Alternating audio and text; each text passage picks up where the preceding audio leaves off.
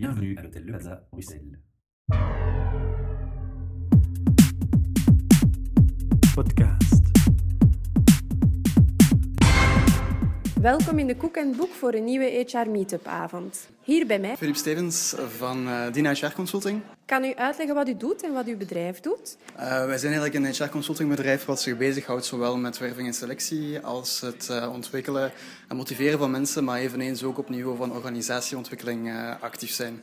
Um, de reden waarom ik hier vandaag eigenlijk aanwezig was, was eigenlijk om te zien van oké, okay, um, HR technology is echt wel een buzzword. Je ziet heel veel bewegen, je hebt sociale media, je hebt de technologie die gebruikt wordt in de bedrijven. Hoe gaan de mensen daarmee om? Wat is eigenlijk de impact vandaag de dag? En vooral ook, wat gaat de toekomst bieden uh, naar mogelijkheden toe? Uh, want dat is vandaag de dag misschien nog een, een, zeer vaag beeld. Is dit de eerste keer dat u deelneemt aan de HR Meetup-eventen? Ja, het is, uh, het is de allereerste keer dat ik hier aanwezig ben.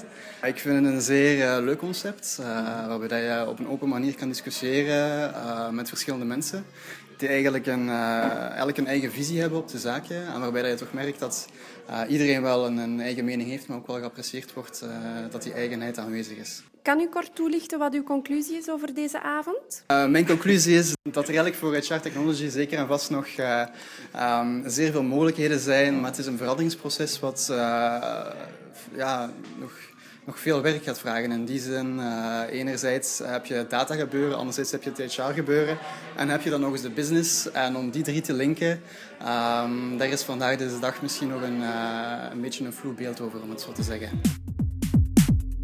Podcast.